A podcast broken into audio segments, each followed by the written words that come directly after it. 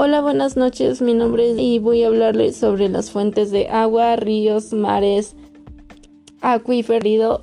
Bueno, a eso señalado. Bueno, vamos a empezar. ¿Cuáles son las fuentes de agua potable? Bueno, pues son cuatro: fuentes subterráneas, aguas superficiales, aguas atmosféricas y agua embotellada.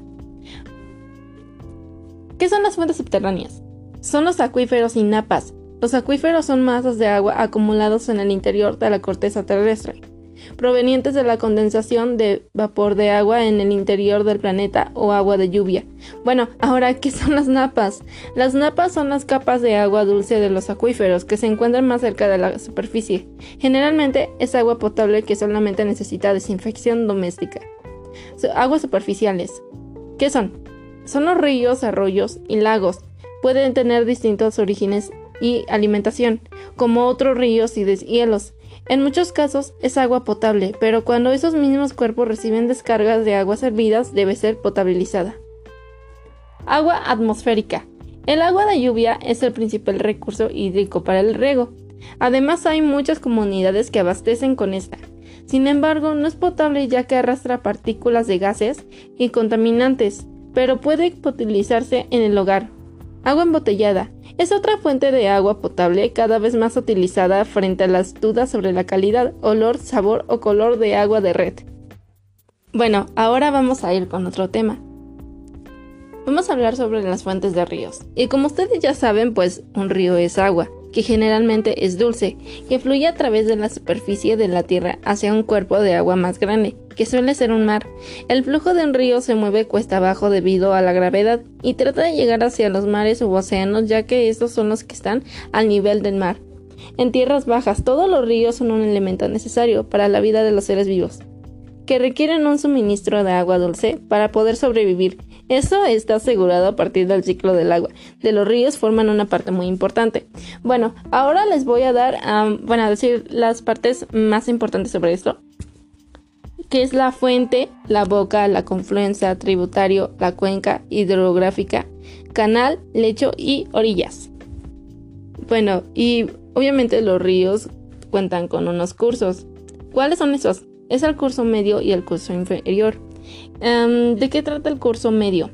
El canal se torna más ancho, la velocidad del flujo es mayor y el volumen de agua es también mayor en el curso superior. La erosión del terreno forma secciones curvas que se adquieren forma de herradura, forman el nombre de meandros.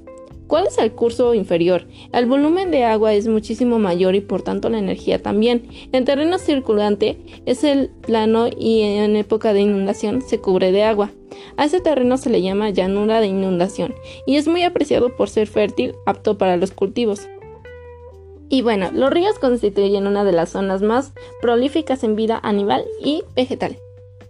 Bueno, ahora vamos a ir con otro tema, fuentes hídricas.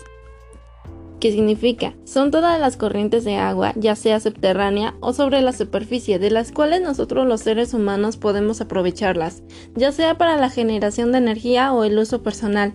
Las fuentes hídricas pueden ser los ríos, manantiales, pozos, ríos subterráneos y etc. Ahora, ¿qué es una cuenca hidrológica? Es una cavidad natural en la que se acumula el agua de la lluvia. Esta circula hacia una corriente principal y finalmente llega a un punto común de salida. Una región hidrológica está conformada por una y varias cuencas hidrológicas y este tema también es muy interesante. Ahora, fuente de acuíferos. Los acuíferos se forman naturalmente cuando la superficie terrestre absorbe el agua de la lluvia. Este proceso de absorción se da que los terrenos de la superficie terrestre permiten que el agua se introduzca al ser permeables, como la tierra, arena, arcilla. Bueno, algo rápido sobre esto, la calidad del agua se ha visto afectada debido al uso de fertilizante y pesticidas. Bueno, ah, el siguiente tema, fuentes de mar. Fuentes termales abundan en el fondo del océano, a lo largo de las dorsales submarinas, donde tiene lugar de separación de grandes extensiones de la superficie de la Tierra y se crea una nueva corteza oceánica. Bueno, ah, pues eso sería todo. Mi nombre es Dan Discorsia y gracias. Hasta luego.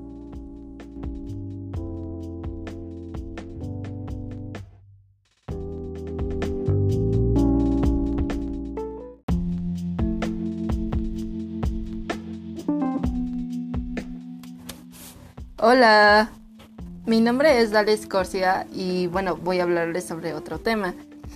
Este tema se llama tratamiento y ahorro del agua.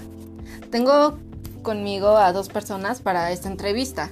Les presento a Ray. Hola. Y a Shams. Hola, ¿qué tal? Les voy a hablar sobre estos temas y hacer unas preguntas al final. ¿Ok? ¿Les parece? De acuerdo.